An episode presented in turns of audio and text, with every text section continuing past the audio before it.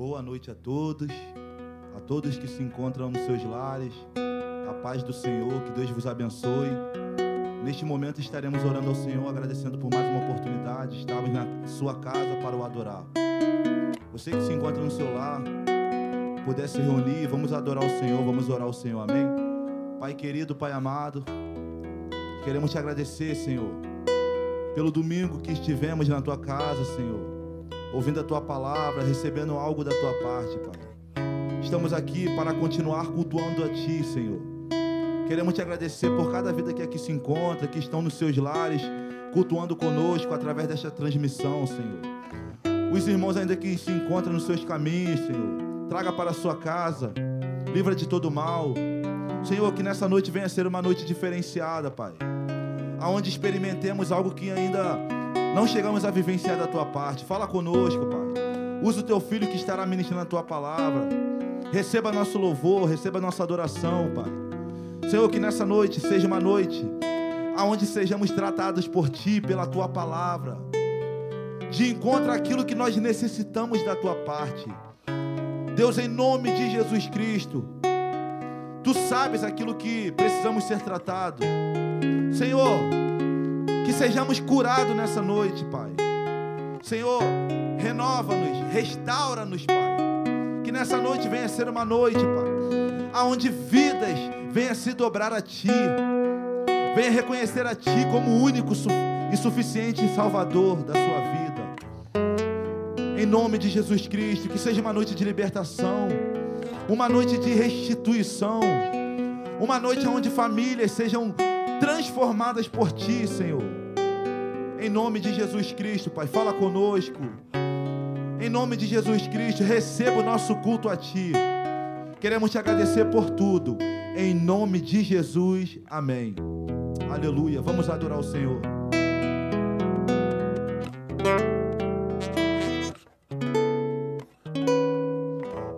És a nossa estrela da manhã.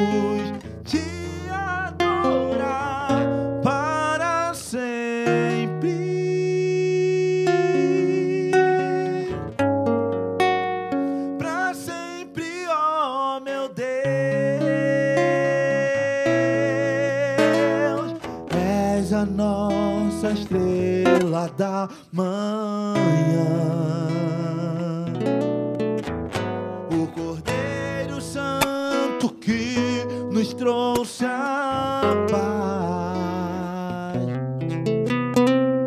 Em tuas mãos está todo vencer.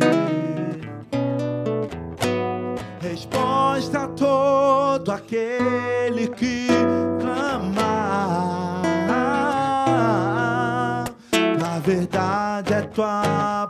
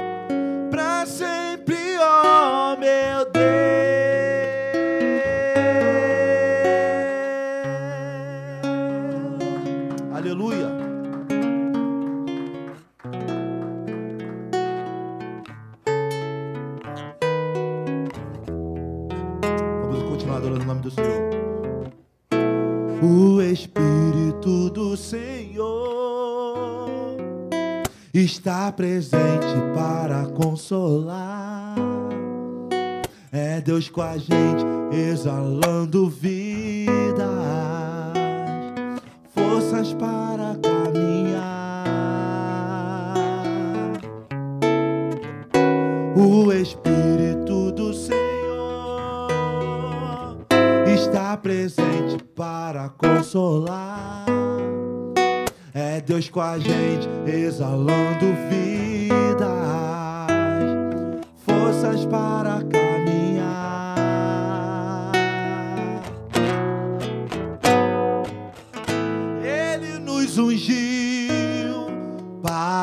Pregar libertação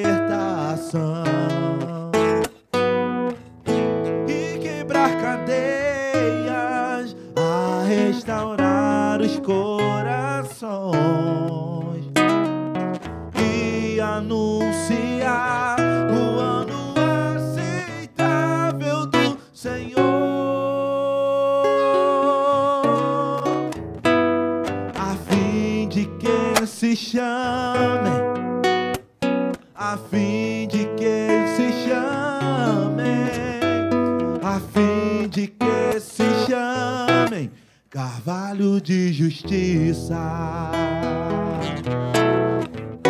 O Espírito do Senhor está presente para consolar. É Deus com a gente, exalando vidas, forças para caminhar. O Espírito presente para consolar. É Deus com a gente, exalando vidas, forças para caminhar. Ele nos ungiu, Ele nos ungiu para pregar libertação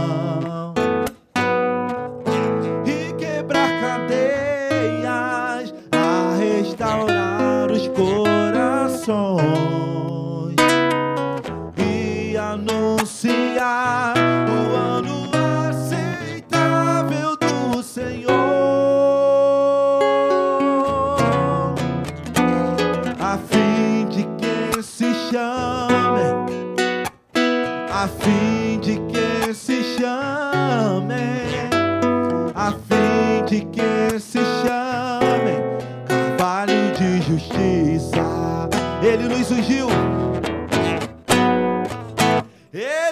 ungiu para pregar libertação e quebrar cadeias e quebrar cadeias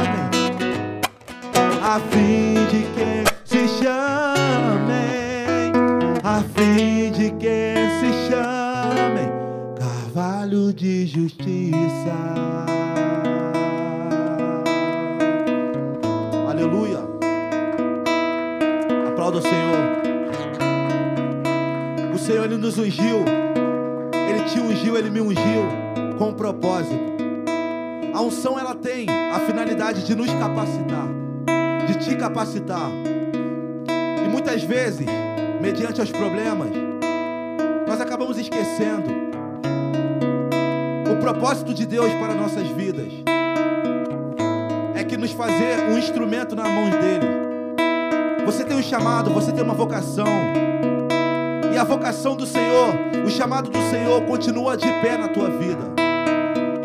Ele te ungiu, ele te vocacionou, ele te escolheu para uma obra específica. E ele vai realizar esta obra na tua vida em nome de Jesus Cristo. Creia nisso, ele vai realizar.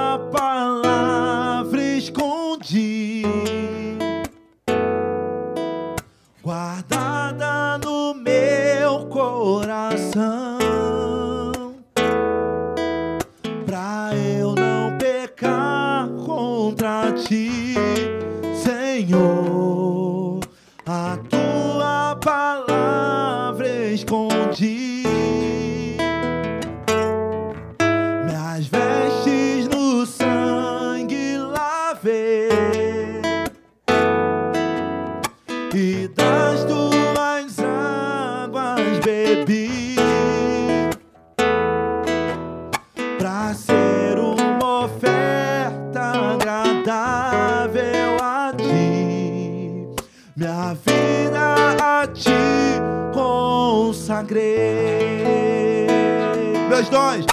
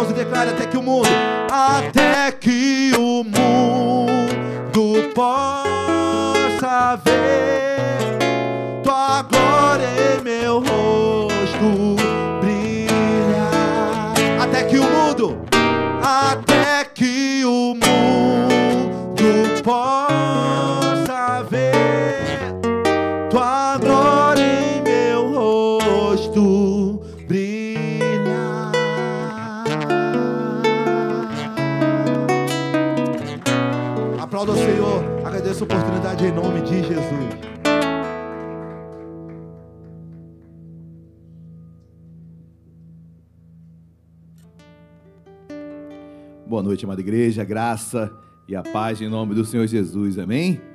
Amém, meus amados. Cumprimente o irmão que está ao seu lado, dê um toque de antebraço nele, diga quão bom é vê-lo, vê-la neste lugar. Meus amados irmãos que nos acompanham também em seus lares, sejam bem-vindos, boa noite a todos. Bom estarmos na casa de Deus, bom estarmos com o Senhor. Eu tenho certeza que Deus tem uma palavra de vida para cada um de nós, nós que estamos aqui e aqueles que estão em seus lares. Amém, queridos? Como de costume, todo culto de domingo, noite, nós separamos um momento para estarmos orando. Então, eu queria chamar meu querido auxiliar Marcelo, que vai estar levantando um clamor pelas nossas vidas, cada área das nossas vidas. Certamente Deus, Deus sabe o, o clamor do seu coração, Deus sabe o que você está passando. E orar é falar com Deus. Então, vamos falar com Deus. Marcelo, por favor. Queridos irmãos, nesse momento queria orar já em agradecimento, Senhor. É, eu tive o falecimento da minha mãe e a gente pensa na morte como o final de tudo. E não é, Senhor. A morte é o início de tudo. Foi necessário que Jesus morresse por nós, para que nós pudéssemos conhecer a Ti, Senhor, e pudesse que fosse propagado o Teu nome.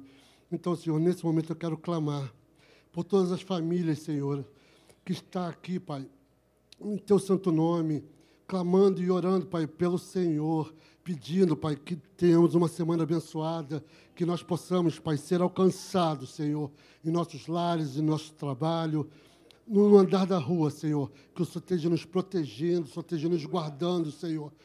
Esse é um momento muito bom, é um momento em que nós conversamos contigo, Pai, que nós colocamos a nossa vontade, Senhor. O Senhor tem, tem, me dado refrigério ao meu coração, Senhor. O Senhor me deu uma paz muito boa, Senhor. O Senhor me preparou esses dias para o acontecimento. E o Senhor me mostrou que é o início do meu caminhar, que o Senhor levou um ente querido, mas o Senhor me trouxe as memórias, as, as boas lembranças. Senhor, que cada família, Pai, possa hoje ser tocada, Senhor, e possa dar valor, Senhor, ao ente querido que em vida façamos tudo, Senhor, que nós o beijamos, nós o abracemos e principalmente digamos: Filho, mãe, eu te amo, família, eu te amo. Que em vida nós possamos mostrar aquilo que o Senhor veio nos mostrar, o amor.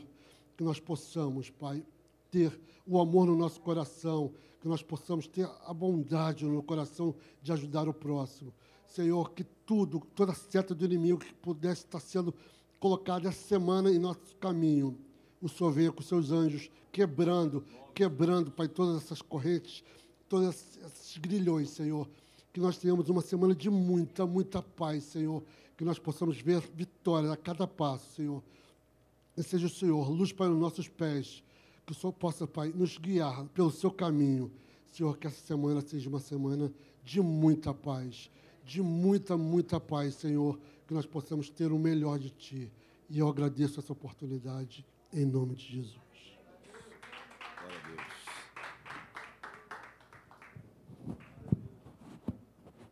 Glória a Deus. Amém, meus amados? Chamei de propósito o meu querido auxiliar Marcelo, porque a gente só pode dar aquilo que nós recebemos. Amém? Então, certamente o consolo que ele recebeu do Pai, do Espírito Santo, nesta semana, ele está concedendo aos amados também.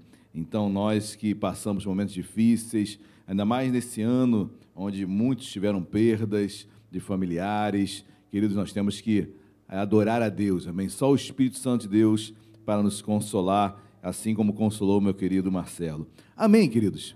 Bom, nesta noite Deus colocou uma palavra no meu coração e é uma palavra que eu tenho meditado bastante sobre ela. Eu tenho lido o livro de Jeremias, Deus tem me levado ao livro de Jeremias e eu quero, e eu vou lendo os capítulos, Deus vai falando comigo, e eu vou separando a porção de Deus para as nossas vidas. Amém, queridos? Abram as vossas Bíblias, por gentileza, no livro de Jeremias, capítulo de número 30, versículo de número 24.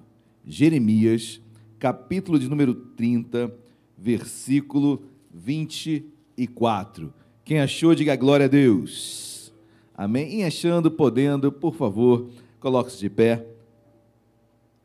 Amém? Versículo 24 do capítulo 30 de Jeremias diz assim: Não voltará atrás o brasume da ira do Senhor, até que tenha executado e cumprido os desígnios do seu coração. Nos últimos dias entendereis isto. Oremos. Deus amado, em nome de Jesus, nós o bendizemos, meu Pai, nós o louvamos. Deus, corroborando o coração que teu servo fez há poucos instantes, Deus, nós queremos orar por cada vida, Deus, que aqui está e aqueles que estão em seus lares. Deus, abre os nossos corações para a tua palavra. Deus, que possamos receber o teu maná desta noite, a porção separada para nós nesta noite. Deus, tenha liberdade para falar em nossos corações. Precisamos de ti, Senhor fala, usa-me e que teu nome seja glorificado nesta noite, sobre cada vida, sobre cada família, em nome de Jesus. Amém e amém. Amém, queridos. Podem se assentar. Esse, se puder tentar tirar esse retorno aqui, ele está apitando aqui no meu ouvido. Amém. Queridos, versículo 24, ele é emblemático, ele é o final do, do texto, mas o versículo 24 eu vou lê-lo novamente assim: Não voltará atrás o brasume, brasume é uma bola de fogo, é, um, é algo, um juízo, tá bom? Não voltará atrás o brasume da ira do Senhor, até que tenha executado e cumprido os desígnios do seu coração. A Bíblia diz que aquilo que Deus lançou, aquilo que Deus fez, entenda esse brasume, essa bola de fogo, mas aquilo que Deus fez, ele diz bem claro, não voltará atrás até o dia em que tudo pelo qual o desígnio foi mandado tenha sido executado. Deus não voltará atrás naquilo que ele fez, até que o seu desígnio seja concretizado, executado. Queridos, é difícil entender isso. Tanto é que o final do versículo termina: Nos últimos dias entendereis isto. Ou seja, eu não vou entender no começo, muitas vezes não entenderei no meio, mas nos últimos dias eu entenderei. Em todo o processo, eu tenho pregado bastante sobre o processo, o que Deus tem feito nas nossas vidas, nesse processo que é a nossa vida. Tem coisas que não entendemos, não entendemos. Tem coisas que procuramos compreender e, ao mesmo tempo, a resposta não vem. Mas Deus declara aqui que Ele não voltará atrás até que o seu desígnio seja executado. E quando for executado, nós entenderemos. Queridos, terá o dia, o dia chegará em que eu entenderei o que aconteceu. Deus falará ao meu coração, Deus mostrará a mim. Tem coisas que eu não entendo ainda, mas entenderei. Amém, queridos? Glórias a Deus. Circunstâncias que acontecem nos pegam de surpresa e questionamos tantas coisas, e Deus fala claramente: olha, enviei um desígnio, um brasume, esse, esse desígnio ele vai ser executado, e enquanto ele não for executado, não adianta, eu não vou voltar atrás. Tem coisas que Deus faz em nossas vidas, permite em nossas vidas, em que Deus é claro, olha, o brasume não voltará. O meu desígnio não voltará antes dele ser concluído. E termina o versículo que me chama muita atenção, dizendo: Nos últimos dias entendereis isto. É claro que esse texto é muito escatológico, mas eu quero trazê-lo para os nossos dias nesse processo que você está passando na sua vida, nessa situação momentânea, difícil que você está vivendo, Deus deixa claro: olha, o desígnio é meu, o brasume é meu, o que eu fiz fui eu mesmo, eu executei e eu não vou voltar atrás. No processo que nós entramos, queridos, de em busca a Deus e caminhar com Deus, Deus não voltará atrás. Certo é que o homem muitas vezes volta atrás. Deus não volta nunca. Deus não volta nunca. E ele me faz uma promessa: olha, nos últimos dias vocês entenderão. Ou seja, é, eu vou entender o que está acontecendo. No momento certo, no final do processo, eu vou entender o que está acontecendo. O que não entendes agora, compreenderás depois. A questão é o quão, o quão eu vou estar firme quando esse esclarecimento chegar o quanto eu vou estar firmado em Deus quando Ele me dizer o porquê daquilo ter acontecido, o porquê de eu ter perdido é, outra coisa, o porquê de eu ter passado por aquele momento. Nos últimos dias entendereis. Amém, igreja? Mas, meus amados, quando eu leio o capítulo 30, não tem como deixar de eu falar do 27, do 28 e do 29. O capítulo 29 eu já preguei aqui, foi, foi no mês passado à noite eu preguei sobre a carta que Jeremias envia aos exilados na Babilônia, uma carta profética, uma carta de, de renovo, uma palavra de esperança. Jeremias manda uma carta para o povo, povo lá exilado e fala: olha, plante, edifique, viva a vida de vocês, não parem, multiplicai-vos e não diminuais. O capítulo 29 é, é o texto que nós conhecemos tão bem do versículo 11. Eu é que sei que pensamentos têm a vosso respeito, pensamentos de paz e não de mal. O versículo 11 diz, mas o capítulo é lindo. É um capítulo de esperança para um povo exilado. A tal ponto dele falar: eu é que sei que pensamentos têm a vosso respeito. Em outras palavras, nem você sabe o que você pensa de si. Às vezes ficamos elocubrando, viajando no que, no que vai acontecer, a ansiedade toma os nossos corações, aí nos precipitamos em uma atitude. Aí Deus fala: calma, eu é que sei que pensamentos têm a vosso respeito. Não fique imaginando coisas, não fique se antecipando, não fique ansioso, eu é que sei. É uma carta de esperança, queridos. O capítulo 27 é muito interessante. O capítulo 27, eu estou, obviamente, estou resumindo, mas eu quero encorajá-lo a lê-los é, na sua casa. O capítulo 27 Deus fala algo para Jeremias. Jeremias no hebraico quer dizer aquele a quem Deus designou. E é interessante que Deus fala para Jeremias: Jeremias, olha, o povo vai ser levado ao cativeiro. O povo vai passar 70 anos cativo, porque o povo errou, o povo falhou. Eu disciplinarei o meu povo. Quem é pai aqui? Levanta a mão. Olha, tem pais, mães. Quem não disciplina seu filho?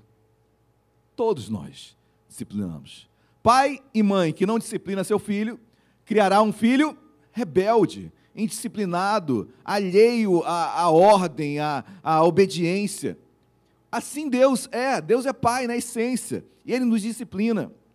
Mas o interessante na vida de Jeremias, se é que eu posso falar interessante, porque naquela época, queridos, no Antigo Testamento, muitos profetas não apenas profetizavam com a sua boca, mas viviam na sua própria vida. O povo de Deus estava em prostituição espiritual. Deus fala com Isaías para se relacionar com uma prostituta, para mostrar o quão o povo de Deus estava afastado dele.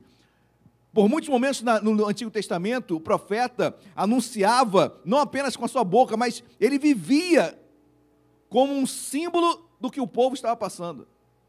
Aí no capítulo 27, Deus fala para Jeremias: Jeremias, olha, eu estou colocando um jugo sobre o povo. Jugo é, uma, é, um, é uma madeira que é colocada sobre os bois para guiar um carro, onde os bois levam aquela carroça. Então é, jogado, é colocado um jugo para você levar os a carroça, os bois serem conduzidos. Daí, daí 1 Coríntios fala que não fazeis julgo desigual. O que é julgo desigual? É o crente com, com o ímpio, é, é o justo com o injusto. Não fazeis julgo desigual, porque o julgo, se você botar um boi maior e um boi menor, o julgo fica inclinado, você não consegue levar, conduzir aquele carro. Julgo desigual. Mas interessante que Deus fala: olha, Jeremias, o meu povo, vai, eu vou colocar um jugo sobre o povo. O povo vai para a Babilônia, exilado. Eu vou disciplinar eles lá por 70 anos. Eu preciso tratar o meu povo. Eu preciso tratar meus filhos. Só que Jeremias, não apenas com a boca tu anunciarás isso. Jeremias, tu andarás pela cidade com um jugo, ou canzins, em outras versões, sobre o seu pescoço. Quando você andar pela cidade com aquele jugo sobre o seu pescoço, todos olharão e verão que o povo de Deus está assim exilado na Babilônia. Que isso que duro, muito duro. Mas guarde isso, julgo, canzins. Jeremias andava pela cidade com, aquele, com aquela tora de madeira sobre o seu pescoço e seu braço amarrado na madeira, como se ele estivesse preso, simbolizando, profetizando com, a sua própria, com o seu próprio corpo o que o povo estava passando. No capítulo 28 aparece um outro profeta chamado Ananias, que era um endemoniado, um profeta mentiroso. E o que, que Ananias fala? Não, isso não vai acontecer, não. Não tem julgo nenhum de Deus. O povo não vai para a Babilônia. Aí o que, que Ananias faz? Chega até Jeremias e quebra o jugo, quebra a madeira que estava sobre o seu pescoço, dizendo: Olha, isso não vai acontecer, Jeremias. Quebrou o jugo. Uma mentira um profeta levantado pelo diabo para tentar trazer dúvida ao povo, e o canzim, o jugo de Jeremias é quebrado, simbolizando que isso não iria acontecer. Eu quero que você guarde isso para você entender o capítulo 30 que nós iremos ler, amém? 27, jugo é colocado sobre Jeremias. 28, o jugo é quebrado por um profeta Ananias, profeta não de Deus. 29, palavra de Jeremias como esperança para o povo de que um dia eles, que eles precisavam plantar, edificar lá onde eles estavam.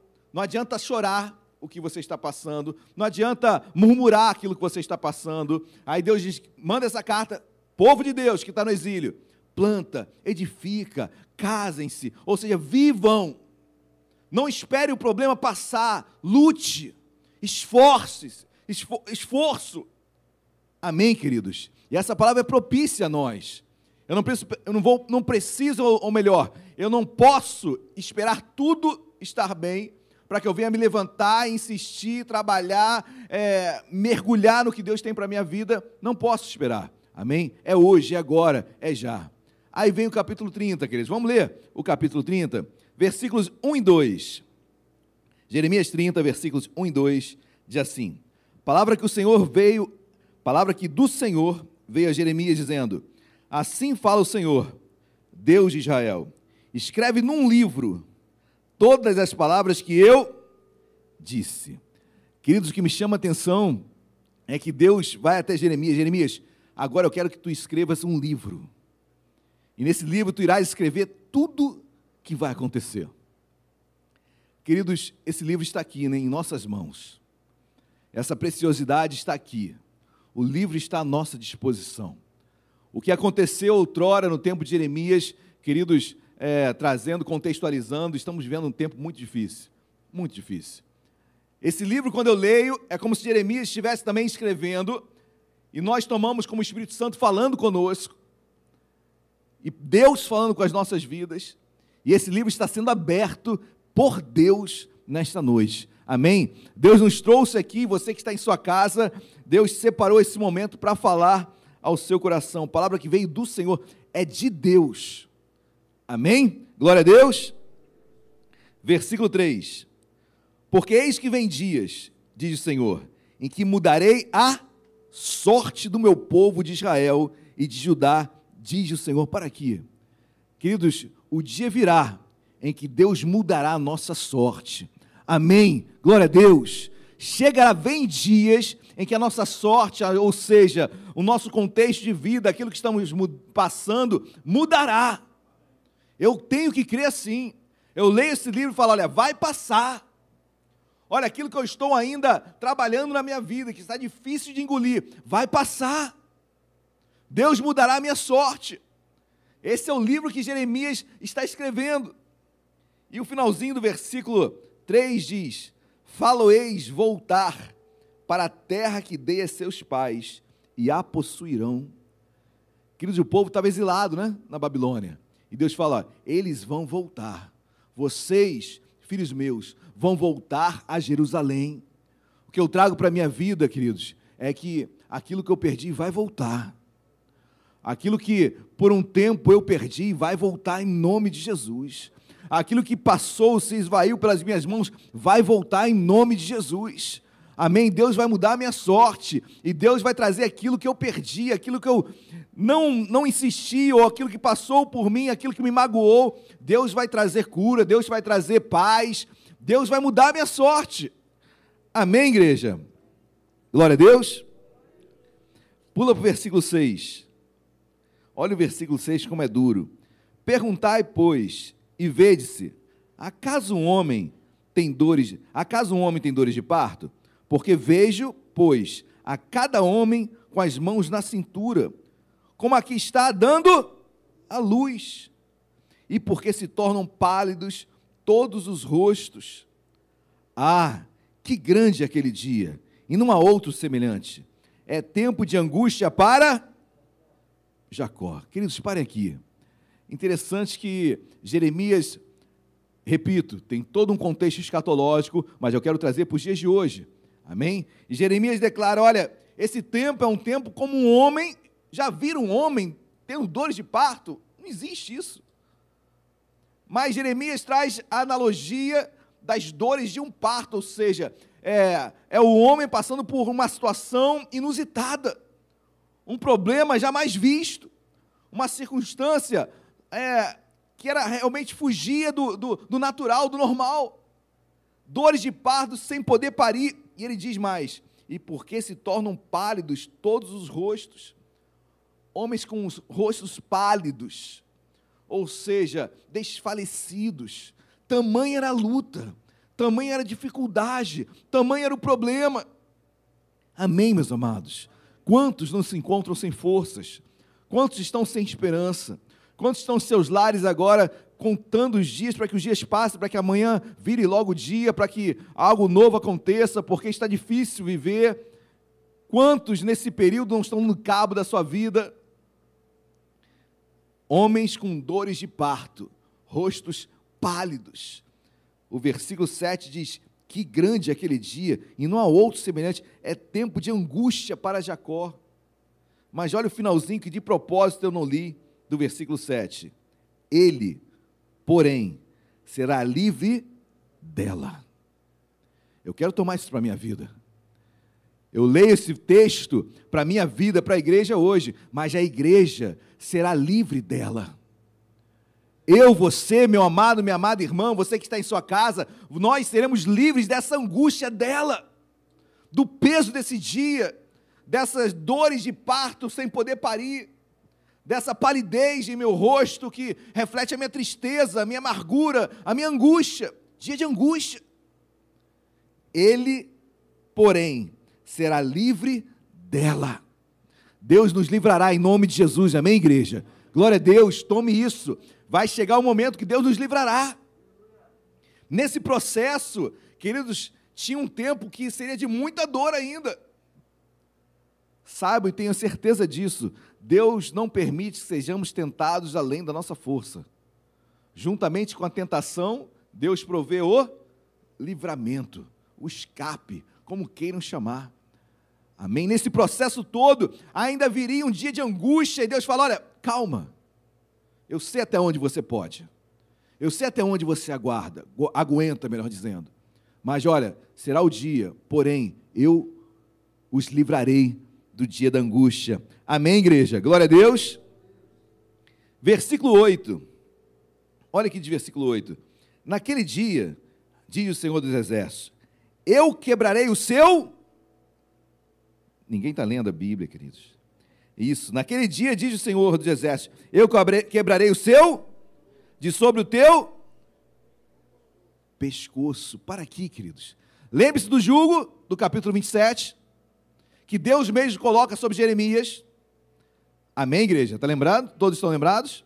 Lembra do capítulo 28, em que Ananias quebra, dizendo: Isso não vai acontecer. Agora no 30, é Deus quem quebra.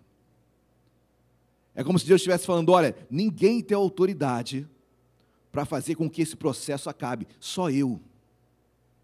Ninguém tem autoridade para curá-lo, só eu. Ninguém tem poder para livrá-lo, só eu. Eu posso quebrar o jugo porque eu fiz o jugo. Eu posso tirar o jugo, eu posso tirar o problema, porque eu permiti que ele, que ele viesse sobre ti, viesse sobre nós.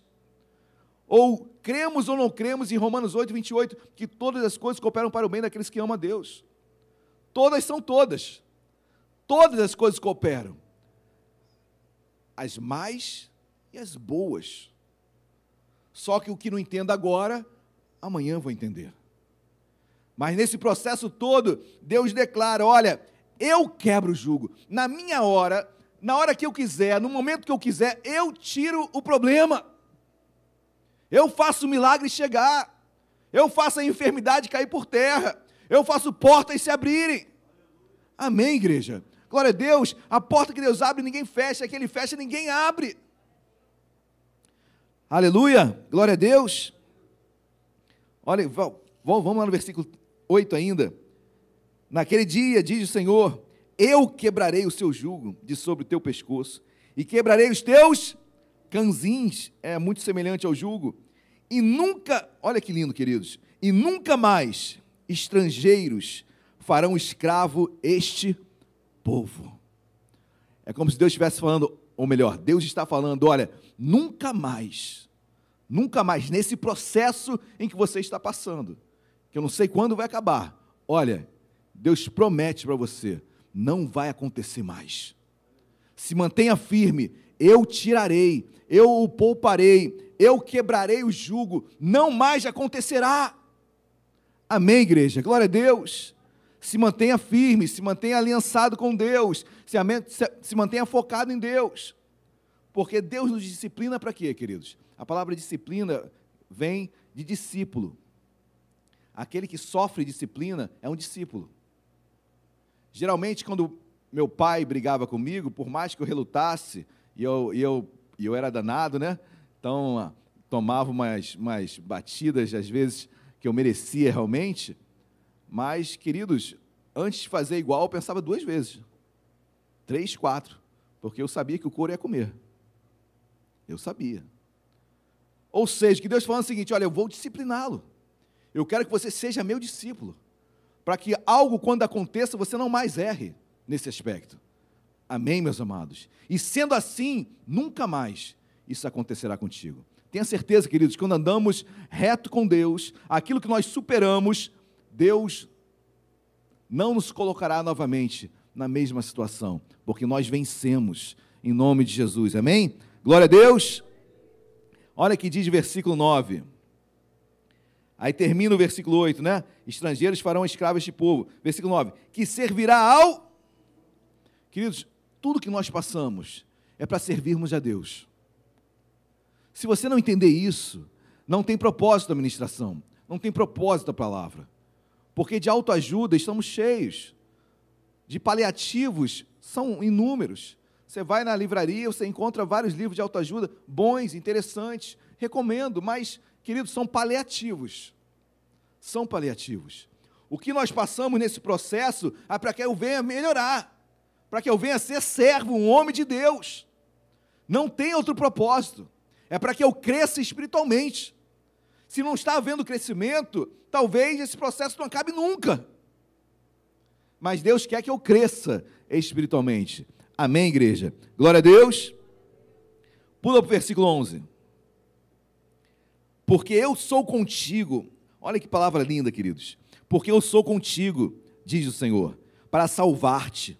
Por isso, darei cabo de todas as nações entre as quais te espalhei. De ti, porém, guarde isso, de ti, porém, não darei cabo, mas castigar-te-ei em justa medida, e de todo não te inocentarei. Queridos, é, dizem que Deus não castiga, né? Eu não vejo isso na Bíblia. Eu posso usar um eufemismo para castigar, que seria disciplinar. Eufemismo é dar um, um, um tom suave para uma situação. Então, em vez de castigar, eu uso um eufemismo de disciplinar. É a mesma coisa.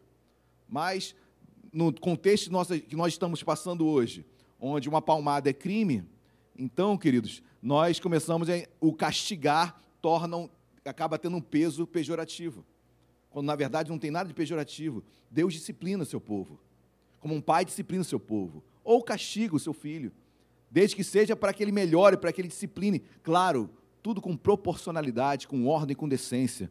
Amém? Fugindo disso é crime, mas com ordem, com decência, com sabedoria, muitas vezes que não é o disciplinar com uma palmada, mas retirar algo do que ele gosta. Assim Deus faz conosco. Deus tira algo que você gosta, meu Deus, você faz bico. Assim Deus nos trata. Amém, meus amados? E Deus fala: olha, castigar-te-ei em justa medida. Nesse processo, queridos, não tinha inocente, não. Deixa eu falar uma coisa para você. Naquilo que eu estou passando, naquilo que você está passando, você não é inocente, não. Eu também não sou. Todos nós temos uma herança pecaminosa. Todos nós temos uma, uma concorrência dentro de nós que nos conduz ao erro. É uma luta você acertar. Lembre-se daqueles desenhos onde tem um anjinho, um diabinho. Quem já viu aqueles desenhos? Não vou me lembrar o nome. Mas o diabinho é a nossa alma, que está acostumada a errar, a pecar. E o anjinho é o nosso espírito, o Espírito Santo está em nós. O Espírito Santo fala, vai para a direita. Aí a nossa alma, ah, mas eu estou acostumado a ir para a esquerda. Aí essa luta é terrível, queridos. Lutar contra o pecado é terrível. Ou seja, nesse processo, muitas vezes falam assim, oh, mas por quê? Tenha certeza, tu não é 100% inocente. Eu também não sou. Ninguém é. Algo Deus quer tratar em nós. Cabe a, cabe a cada um de nós termos sabedoria e entendimento. Foi o versículo de abertura. Versículo de abertura. Nos últimos dias entendereis isto. Na hora não entendemos. Na hora falamos, que injustiça. Deus, eu sou o melhor dos homens. Eu não faço mal para ninguém. Eu sou perfeito. Ele que faz tudo errado, ele está prosperando eu estou mal. Mas se eu entender o processo, se eu permanecer no processo, se eu permanecer firme com Deus, eu vou entender lá na frente. Amém, igreja? Glória a Deus. Deus não deixa o culpado por inocente, nem o inocente por culpado. Tenha certeza disso. Deus é justo. Amém, igreja? Glória a Deus. Olha o versículo 12. Olha o versículo 12. Porque assim diz o Senhor, dizendo para o povo de Deus. Deus está dizendo para você e para mim hoje. Porque assim diz o Senhor: teu mal é incurável, a tua chaga é dolorosa. Queridos, duro isso, né? Eu vou trazer o esclarecimento, mas olha o que Deus fala: a tua, a, o teu mal é incurável. A tua doença não tem cura. Em outras palavras, que Deus está falando é o seguinte: olha, não adianta tentar em outros lugares a tua cura. Não adianta buscar em amigos, em pessoas, a tua cura. Não adianta buscar na tua sabedoria, no seu trabalho, na sua sapiência, no seu entendimento. Essa enfermidade só eu posso curar. Esse jugo só eu posso quebrar. Esse alívio só eu posso dar. Lembre-se daquela mulher de Marcos capítulo 5, com um fluxo de sangue, que vendeu tudo, pagou todo o seu dinheiro, gastou com médicos, nada ela conseguiu. Nada ela conseguiu. Mas ao tocar em Jesus, na orla das vestes de Jesus, o que, que acontece? Ela é curada. Queridos, o que Deus está falando é o seguinte: olha, nesse processo, e o que, que o povo de Deus trazendo para o contexto? O que, que Israel estava fazendo? O que, que o povo de Israel estava fazendo? A Babilônia estava entrando, destruindo Israel. O que, que o povo de Israel estava fazendo? Buscando ajuda no Egito. Egito, manda o um exército para me ajudar. Depois, irmãos, leiam Isaías, Jeremias. Israel estava pedindo ajuda do Egito para mandar o exército para tentar impedir a entrada do, da Babilônia em Israel e Judá. Aí Deus fala: não adianta buscar ajuda em outros, só eu posso ajudá-lo, só eu posso curá-lo, só eu posso aliviá-lo. Amém, igreja? Às vezes ficamos relutando com o nosso braço forte. Não, eu vou conseguir. Que Deus fala: descansa. Esse mal é incurável, só eu posso fazer esse milagre. Amém, igreja? Glória a Deus. Versículo 13. Olha o versículo 13. Não há quem defenda a tua causa. Para a tua ferida não tens remédios nem plasto. Olha que Deus fala, olha. Não há quem defenda a tua causa. Deus está falando para o povo dele. E nós estamos trazendo para o dia de hoje, para a igreja. Não há quem defenda a tua causa. Para a tua ferida não tem remédio. É como se Deus estivesse falando: olha, não adianta, eu fiz a ferida, só eu posso sarar. Só eu permiti isso, só eu posso tirar. Não tem remédio para isso. Não tem o que fazer tem que me buscar, se render, se prostrar diante de mim, clamar, e o milagre virá. Amém, igreja? Glória a Deus. Se você crê que Deus é o Senhor da tua vida, que todas as coisas cooperam para o bem é, da sua, do, de ti, fique firme. Amém? Glória a Deus. 13. Não há quem defenda a tua causa. Ou seja, não adianta ir para o Egito. Para a tua ferida não tem remédio. Em outras palavras, olha, no natural você não vai resolver isso. Essa luta é espiritual. Essa luta é espiritual. Quantas pessoas estão batendo a cabeça para um lado e para o outro, tentando, não consegue. Aí Deus fala: é espiritual. Tem que me buscar.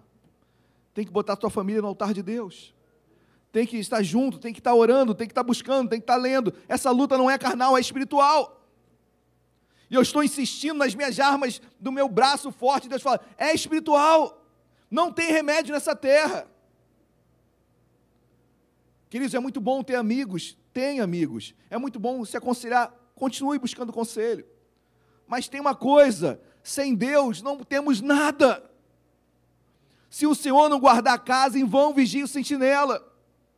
Você pode botar, trazendo para os dias de hoje, segurança, você pode botar alarme, você pode botar é, arame farpado. Se o Senhor não guardar a casa, em vão será. Eu não estou falando para você não botar arame, não botar alarme. A igreja tem alarme, tem arame, tem tudo. Mas eu sei que se o Senhor não guardar a casa, não adianta. E qual é a casa? Será que eu estou falando da casa física? Não. Eu estou falando do tabernáculo de Deus, que sou eu, você. Nós somos morada de Deus. Se o Senhor não guardar a nossa casa, em vão vigia o sentinela. A vacina está chegando, graças a Deus. Eu vou ser o primeiro a tomar quando chegar a minha vez. Nessas horas seria bom ser um pouquinho mais velhinho, né? Mas, queridos, eu estou ansioso para tomar vacina. Só que eu sei que com vacina ou sem vacina, se o Senhor não guardar a minha vida, em vão vigia o sentinela. Em vão. Se o Senhor não for comigo, eu com vacina atravesso a rua, posso ser atropelado e morrer. Ou isso não acontece? Saio na rua, tomo uma bala perdida. Ou no Rio de Janeiro não acontece isso? Misericórdia. Se o Senhor não guardar a casa, em vão será a vacina.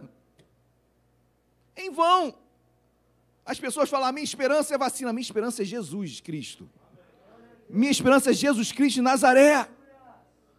Amém? É a nossa esperança. Não tem cura, não tem remédio, são coisas espirituais.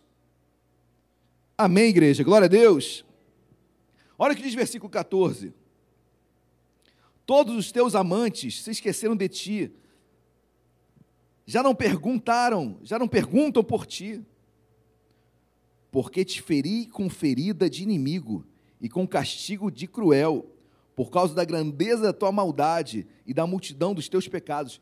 Queridos, o povo, o povo estava passando por algo porque eles plantaram mal. Eles erraram, eles falharam.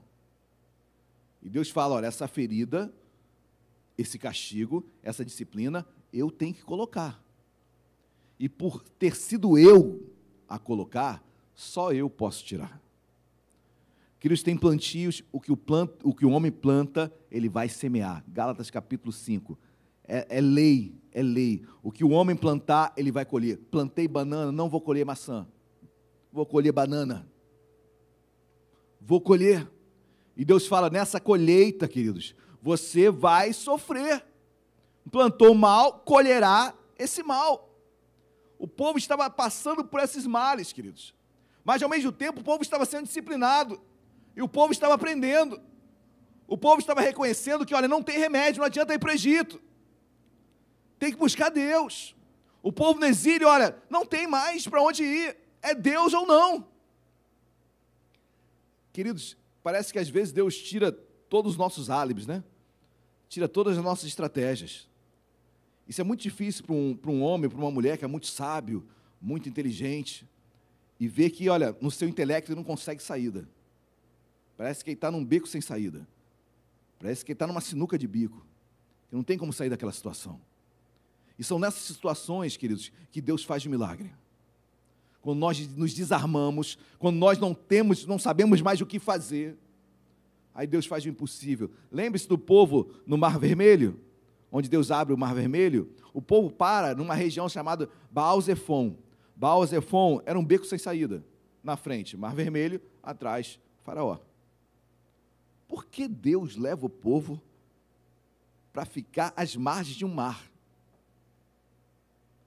É para que realmente, olha, só um louco para colocar o cajado e crer que o mar vai se abrir. Loucura, queridos. Mas por quê? Porque não tinha o que fazer. Ou eu creio que o mar vai se abrir, ou eu vou morrer. Quando não há mais habilidade nenhuma, não tenho mais expertise alguma para resolver aquilo, Deus faz. Por isso que Deus chama as coisas loucas para confundir os sábios, as coisas fracas para confundir os fortes. Que lindo isso, queridos. Por isso que o poder de Deus se aperfeiçoa na fraqueza. Por que o poder de Deus se aperfeiçoa na fraqueza? Porque naquilo que eu não consigo, Deus se sobrepõe, Deus age. Amém? O poder de Deus se aperfeiçoa na fraqueza. Não é que você seja fraquinho, mas quer dizer que tem coisas que, olha, não dá. Aí Deus vai e age. Amém? Olha que diz versículo 17. Olha o amor de Deus. O mesmo Deus que faz a ferida, ele cura. Amém? Oséias 6, versículo 3 eu fiz a ferida e a ligarei e a curarei. Olha o versículo 17. Porque te restaurarei a saúde e curarei as tuas chagas, diz o Senhor para que antes Deus fala, não tem remédio. Só que eu tenho remédio. Antes fala, não adianta buscar em outros lugares, mas em mim tu encontrarás remédio para as tuas feridas e para as tuas chagas. Queridos, tem pessoas que já tentaram de tudo, fizeram de tudo, só falta se converter. Em outras palavras, falta tudo. Existe um grande teólogo que fala que Deus é do tamanho do nosso coração. Não, tem um buraco no nosso coração que é do tamanho de Deus. Eu não creio isso. Para mim, Deus é tudo em mim. É tudo. Deus é tudo. Precisamos de totalmente em todas as áreas das nossas vidas. Amém, meus amados. Glória a Deus.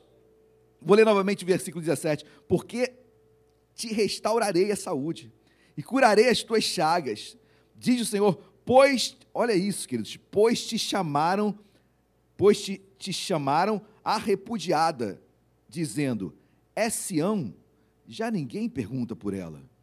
Olha, queridos, difícil situação. Olha que Deus fala: Pois te chamaram a repudiada. O povo de Deus era chamado de repudiado, ou seja, esquecido por Deus. Você imagina isso? Um povo que tinha uma aliança com Deus, e um povo agora sendo disciplinado e todo mundo olhando, a repudiada. E diz mais: é Sião, já ninguém pergunta por ela. Em outras palavras, queridos, sempre tem aquele que vai rir da tua fraqueza, vai rir do teu problema, vai dizer: onde está teu Deus? Nem pergunta. Quando você está por cima, está o cara, né? É o bambambam. Bam, bam. Agora, é Sião é sinônimo de Jerusalém, né? O Monte Sião. É Sião, já ninguém pergunta por ela. Quando você está por baixo, ninguém pergunta por você. Ninguém quer saber o que está acontecendo com a tua vida. Já passou. Já passou. Imagina você sendo disciplinado por Deus, passando por dificuldades, e as pessoas apontando onde está teu Deus, o que, que adianta ir para a igreja? Olha aí como está tua casa, olha o teu filho. Olha o teu trabalho, desempregado, que Deus é esse que não abre porta de emprego? E aí você sentindo um repudiado, você sentindo como ninguém querendo perguntar nada de mim, ninguém querendo mais saber da minha vida. Deus sabe disso, Ele fala: Olha, eu sei que falam que vocês foram repudiados por mim. Olha, eu sei que vocês, é, muitos falam, onde, nem perguntam mais como vocês estão. Deus sabe de tudo isso. Amém, queridos? Glórias a Deus. Mas olha o que diz o 18. Assim diz o Senhor Eis que restaurarei a sorte das tendas de Jacó, e me compadecerei das tuas moradas. A cidade será reedificada, o seu montão de ruínas e o palácio será habitado como outrora. Restaurarei a vossa sorte. Repudiada, podem dizer que você está esquecida por Deus, mas eu não me esqueci. Vou restaurar a tua sorte. Amém, igreja? Você possa tomar isso como palavra viva para você nesta noite. Olha, podem falar que eu fui repudiado, podem falar que eu fui esquecido por Deus, mas eu não fui. Deus não se esqueceu de mim. Deus vai mudar a minha sorte. Amém, igreja? Glória a Deus. Amém ou amém? Amém. Para encerrar, queridos, o versículo 24, que foi o versículo de abertura, agora você irá lê-lo com mais entendimento. Versículo 24: Não voltará atrás o brasume da ira do Senhor, até que tenha executado e cumprido os desígnios do seu coração. Olha que Deus fala: não vou voltar naquilo que fiz. Povo, eu mandei vocês 70 anos para a Babilônia, não serão 65, não serão 60, não serão 40, não serão 69, 11 meses e 31 dias e 30 dias. Não! Serão 70 anos. O brasume, essa bola de fogo que eu enviei, essa dificuldade que eu permiti que chegasse na sua vida, não vai sair. Não adianta buscar remédio em outros lugares. Só eu tenho cura, só eu tenho remédio. Esse processo precisa ser vivenciado. Tu sairás diferente daquilo. Nesse, nisso tudo que você está passando, Deus vai, vai te honrar, Deus vai glorificar o, teu, o nome dele na sua vida. E ao mesmo tempo ele termina. Nos últimos dias, entendereis isto. É como se Deus estivesse falando, como eu falei no início: olha, eu sei que vai ser difícil pra caramba você entender. Olha, vai ser sinistro você entender. Queridos, quem poderia falar em 2019 que nós passaríamos o que passamos em 2020 e estamos passando?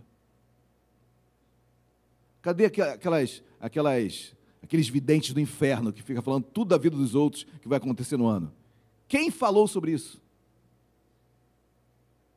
Queridos, quando Deus faz, e você pode falar, pastor, mas o senhor está falando que Deus fez. Eu estou falando que Deus fez. Eu estou falando que Deus permitiu tudo isso acontecer.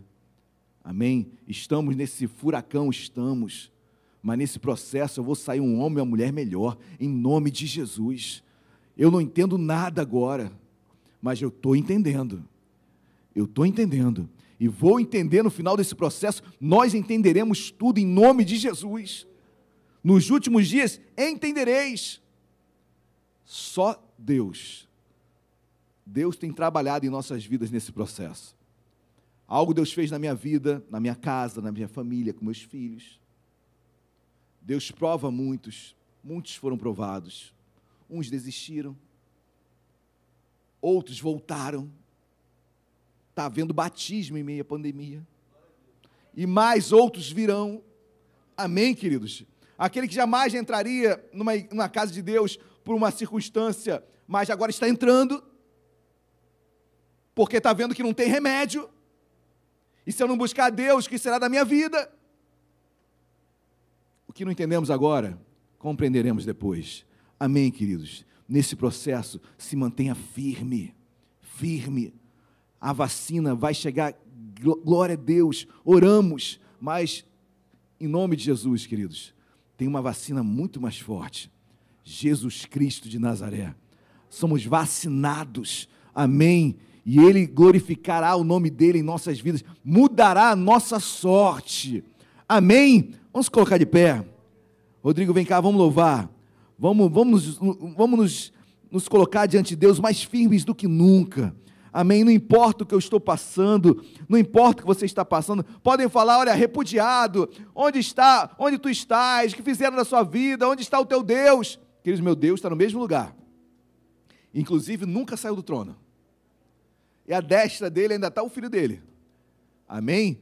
Nunca saiu do trono. Deus nunca deixou o seu trono. Deus continua no controle de todas as coisas. Então se mantenha firme. Nos últimos dias, passarás a entender.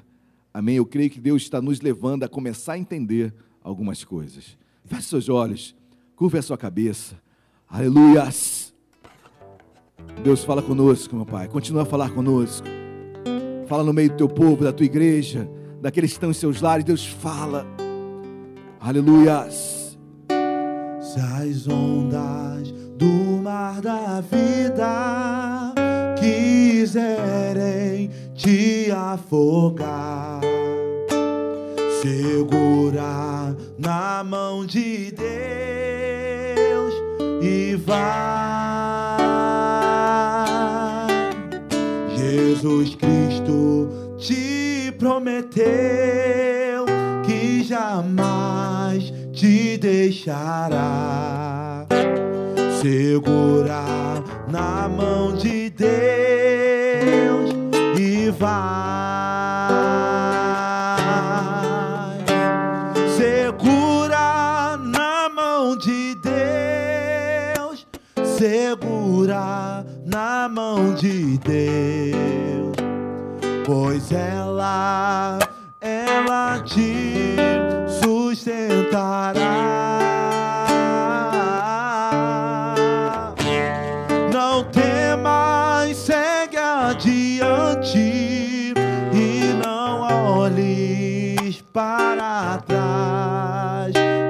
Segura na mão de Deus e vai.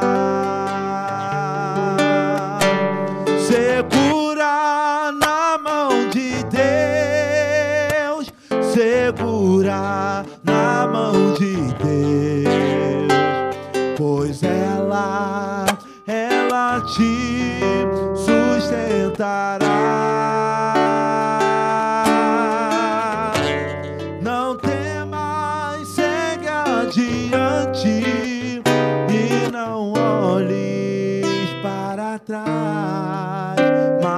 Segura na mão de Deus e vai. Toda igreja de oração, feche seus olhos, Deus amado, em nome de Jesus. Deus, tem processos que não entendemos, tem situações, meu Pai, que não imaginamos. Senhor, tem momentos que verdadeiramente parece que estamos repudiados, parece que todos se esqueceram. Tem momentos que procuramos remédio e não há cura, procuramos de ajuda e não somos ajudados. Senhor, mas nesta noite nós compreendemos que nesse processo todo, Tu és a nossa cura, Tu és o nosso alimento. Deus, o que eu compreendo diante disso tudo é que precisamos de Ti, não abrimos mão da Tua presença, queremos nós já chegar mais e mais a Ti. Deus, restaura a sorte do teu povo. Nesta noite, meu Pai, nós colocamos do menor até o maior. Deus, restaura a sorte do teu povo. Tu és aquele que faz a ferida e cura. Tu és aquele que tem um remédio para as nossas almas. Tu és o autor, o médico dos médicos. Deus, tu sabes o que cada um tem passado. E eu te peço, meu Pai, nos leva a compreender. Porque nos últimos dias nós compreenderíamos. Deus, teu filho está aqui, a tua filha está em casa, pedindo uma resposta. E Deus, tu respondeste nesta noite. Descansa, espere, pare de se bater para um lado e para o outro. O remédio eu tenho, ninguém mais tem, só eu tenho, só Deus tem. Xarabaxê calabás, só Deus pode curá-lo. Senhor, obrigado porque em meio a tantas lutas, nós começamos a compreender em meio a um caminho tão estreito, Senhor, nós começamos a compreender. Tomamos posse, meu Pai, nesta noite. Como tu falaste nessa passagem de Jeremias capítulo 30, da angústia de Jacó, onde tu nos livraria. Deus tem tempos piores, mas tu nos livraria.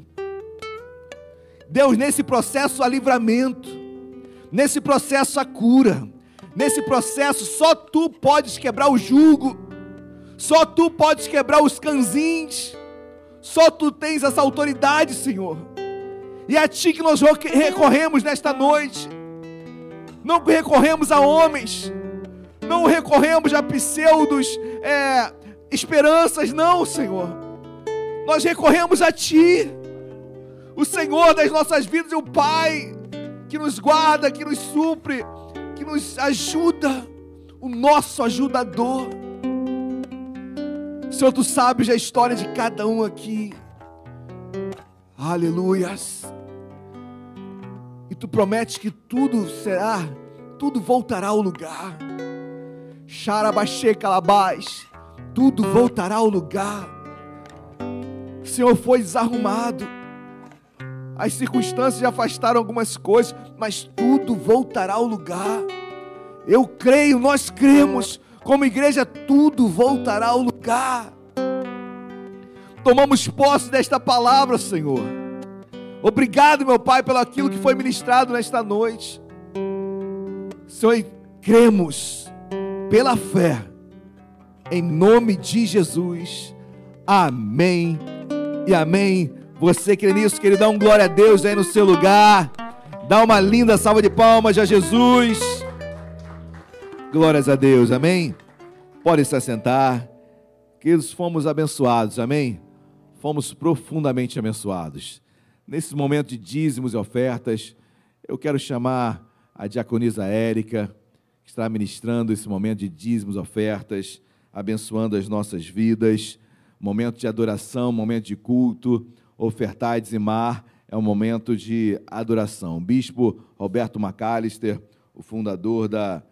O, o bispo canadense Roberto McAllister, que fundou a, as igrejas de Nova Vida, ele tem um livro chamado é, Dinheiro, um assunto altamente espiritual.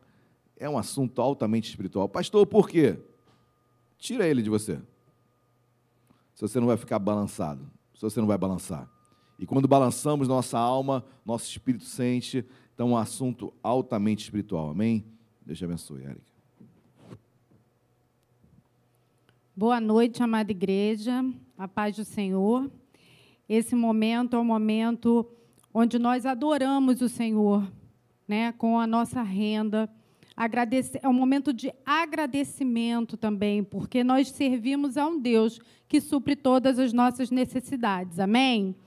Então eu convido a igreja que abra em Filipenses, capítulo 4, versículo 19. Amém, meus amados?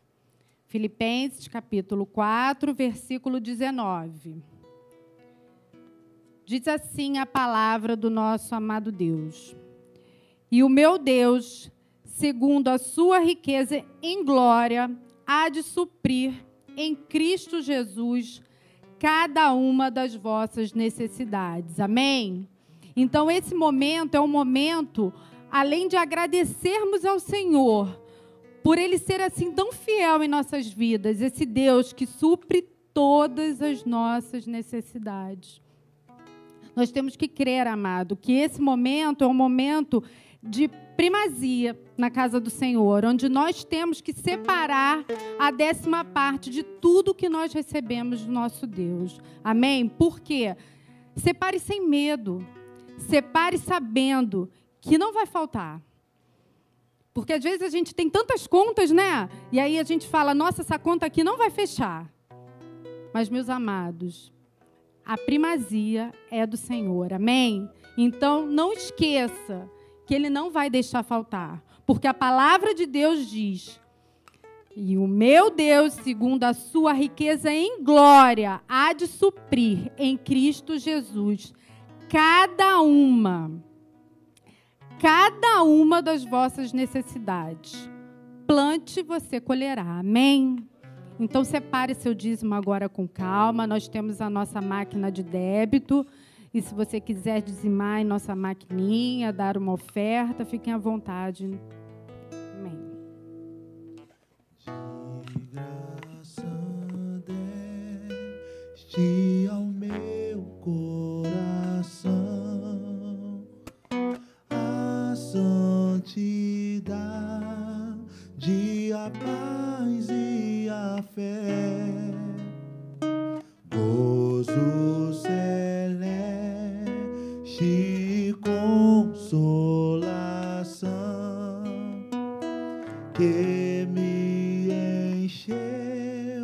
de ventura sem fim.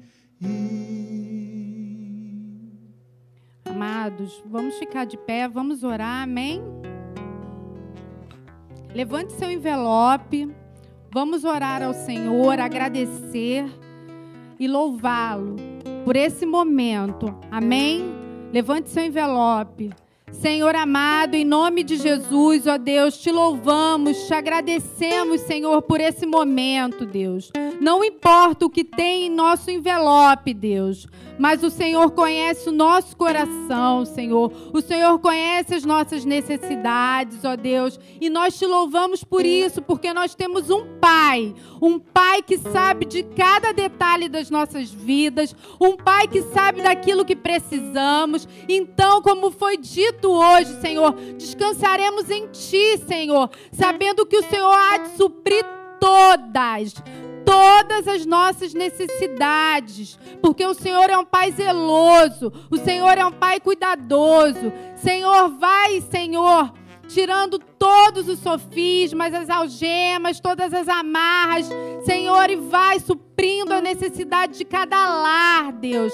Vai abrindo portas, Senhor. Vai, ó Deus, trazendo direção profissional, Deus, direção financeira, Deus. Vai trazendo aos teus filhos a tua revelação.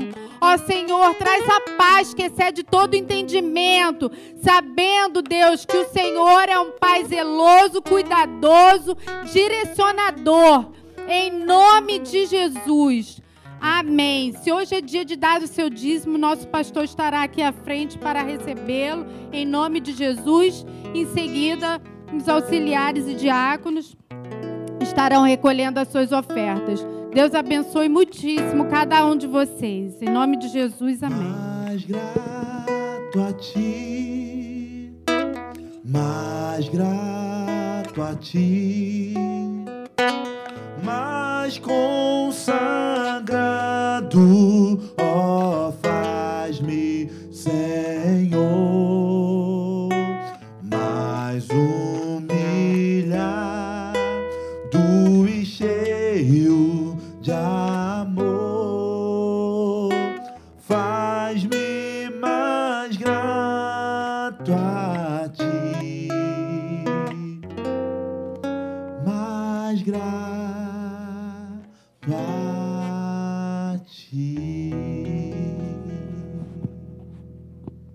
Amém. Amém, meus amados.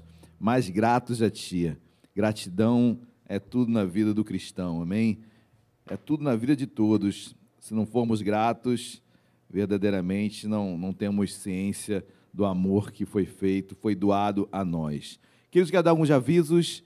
Rapidamente, por favor. Esse aqui está desligado.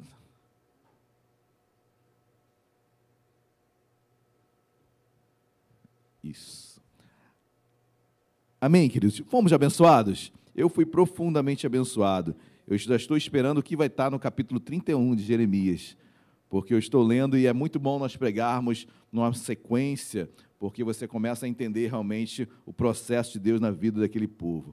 Olha, aviso importante: nós migraremos do WhatsApp para o Telegram. Então, você que faz parte do nosso grupo do WhatsApp, é, entre no Telegram, baixe o aplicativo. Por quê, pastor, essa mudança? Porque é, dentro de alguns dias, eu não sei, já começou? No meio do ano, junho, o WhatsApp vai começar a ser, alguns serviços do WhatsApp serão pagos. Então, nós já iremos migrar já para o Telegram. O Telegram é muito semelhante ao WhatsApp, então é um meio de comunicação muito bom, não tem dificuldade alguma. Então, para nós mantermos nossa comunicação, nosso canal de comunicação, agora será pelo Telegram, ok?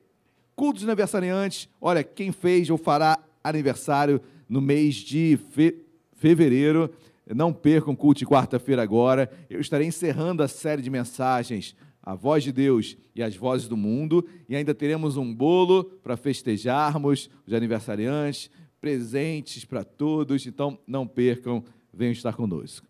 E na sexta-feira, culto de cura, oração e libertação com meu querido diácono Rodrigo e com o auxiliar Daniele. É um culto com uma liturgia mais, como eu posso dizer, diferenciada, onde a pregação é mais curta e muita ênfase na oração. Esse é o nosso, nosso alvo: oração, orarmos e orarmos, orar sem cessar. Amém? Então não percam, sexta-feira agora às 19h30. Giro Meet, nosso encontro dos jovens, todo sábado, às 20 horas, com meu querido Luan e Eloá. Meu Deus. Olha, sábado. Não, sábado não. Aninha, Aninha, vem dar esse recado aqui que eu vou me enrolar. Vou me enrolar, com certeza. Por favor. Boa noite, igreja. No sábado, dia 13 de março, a gente ainda não sabe o horário direito, provavelmente vai ser às três ou cinco horas da tarde. Vai ter um culto de mulheres aqui na igreja, só para as mulheres. É, em homenagem ao Dia Internacional da Mulher, que é dia 8 de março. E nós estamos é, preparando essa camisa. Aquelas que desejarem, é só falar comigo, me passar o tamanho. Ela custa 25 reais, mas eu preciso, até o final do mês, quem vai querer ou não, para poder fechar com o rapaz que está organizando isso para a gente. Tá bom? Custa 25 reais, pra, só para aquelas que desejarem, para a gente colocar essa blusinha bonitinha, rosinha. E o culto vai ser no dia 13 de março. Amém? Deus abençoe. Amém, queridos. Então, homem proibido, né? Homem é proibido, Aninha. Homem é proibido nesse culto. Geração vida. Isso é pre... Eu vou, eu vou, eu. Verdade, verdade, verdade. Mas de qualquer forma, isso é um preconceito, isso é uma segregação. Então, está muito em voga isso, né, queridos? Misericórdia. Amém. Somos todos iguais, amém? Olha, todo e qualquer tipo de, de bandeira, ela se resume todas em Cristo. Gálatas vai declarar que não, não há grego, não há judeu, não há escravo, não há liberto, não há homem, não há mulher, todos nós somos um em Cristo Jesus. Acabou, queridos, acabou. Em Cristo Jesus, todas as bandeiras é, se encontram. Em Cristo Jesus, não há preconceito. Em Cristo Jesus, é, não há raça, não há credo. Em Cristo Jesus, o amor se sobrepõe a tudo. Não há homem, não há mulher. Amém? Agora, se, que, se, se as mulheres quiserem igualar todas as coisas, vamos igualar, por exemplo, a, a aposentadoria, mesmo tempo do homem e da mulher. Misericórdia, queridos. Nós somos agraciados pelas mulheres. O que seriam dos homens sem as mulheres? O que seria dos homens sem as 20 mil palavras diárias que uma mulher declara? Maravilha. Quatro horas de isso, meu Deus, as mulheres vão louvar, vão pregar, vão. Esse culto vai virar noite, né? vai, vai ser vigília, vai ser vigília. Queridos, brincadeiras à parte, importante sim, é, um culto de mulheres, voltado para as mulheres, uma palavra específica para as mulheres. Então teremos uma pregadora de fora, nós estaremos convidando uma mulher de Deus que vai estar sacudindo aqui no bom sentido, e certamente as mulheres, nossas amadas mulheres, serão muito abençoadas. Amém? Próximo, encerramos. Vamos colocar de pé? Vamos orar, vamos agradecer ao Pai por esta noite, tudo aquilo que Ele falou aos nossos corações. Lembrando que quarta-feira, às 19h30, culto não percam. Deus amado, em nome de Jesus, obrigado, Senhor. Obrigado pela tua palavra ministrada nesta noite. Obrigado porque saímos daqui renovados. Obrigado, saímos daqui esperançosos. Saímos daqui convictos, meu Pai, na esperança que há em Ti, que dias melhores virão. Não compreendo talvez agora, mas compreenderei e nesse processo eu não sairei dele, muito pelo contrário, porque quem fez a ferida curará. E é nele que nós esperamos, e esperamos, Senhor, em Ti. Deus abençoe o teu povo, despede em segurança, em paz, nos dê uma semana abençoada que se inicia hoje, e que o amor de Deus Pai, a graça e a paz do nosso Senhor e Salvador Jesus Cristo, e as doces consolações do Espírito Santo sejam sobre as nossas vidas, sobre esses homens e mulheres que colocaram seus nomes aqui, cerca de 26 pessoas abordadas no evangelismo hoje, agora à noite. Senhor, abençoa-os, que a tua graça alcance-os e que eles sejam transformados, tocados por ti, que possam ser direcionados para uma igreja, independentemente de ser essa ou outra, mas que encontre a ti, Jesus, neste lugar ou em outro, em nome de Jesus. Obrigado, Senhor. Em nome de Jesus, amém e amém. Deus abençoe a todos. Vão em paz, uma semana abençoada.